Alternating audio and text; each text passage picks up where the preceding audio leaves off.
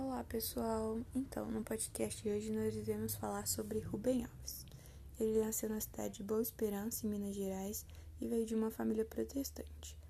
Foi um pastor, teólogo, educador, tradutor, psicanalista e escritor brasileiro.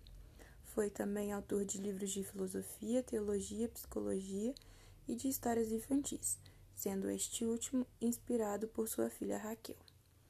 Em 1945, sua família se mudou para o Rio de Janeiro e, devido ao seu sotaque, sofria diversos ataques preconceituosos.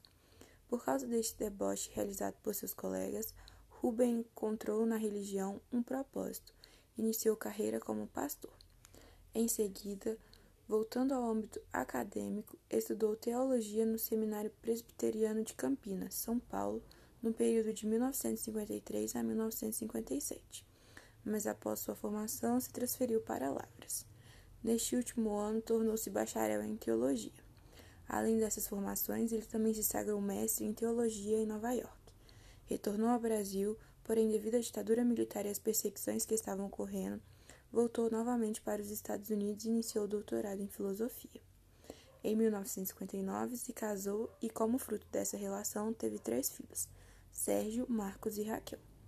Na década de 80, tornou-se psicanalista pela Sociedade Paulista de Psicanálise e passou a escrever para grandes jornais sobre psicologia e comportamento, tornando sua grandiosidade ainda maior, pois se tornou detento de diversos prêmios e títulos, com obras extremamente cultas.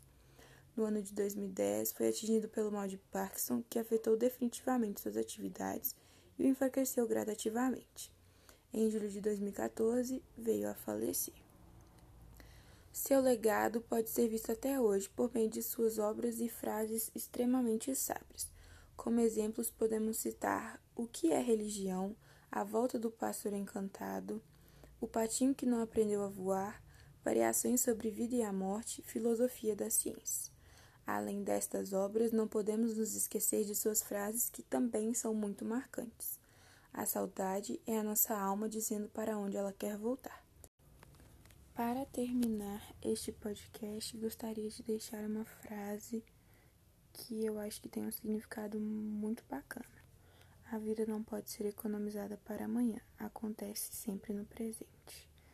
É algo que nós estamos vivenciando bem de perto e que eu acho que se encaixa bastante no presente momento. O podcast foi esse, espero que tenham gostado.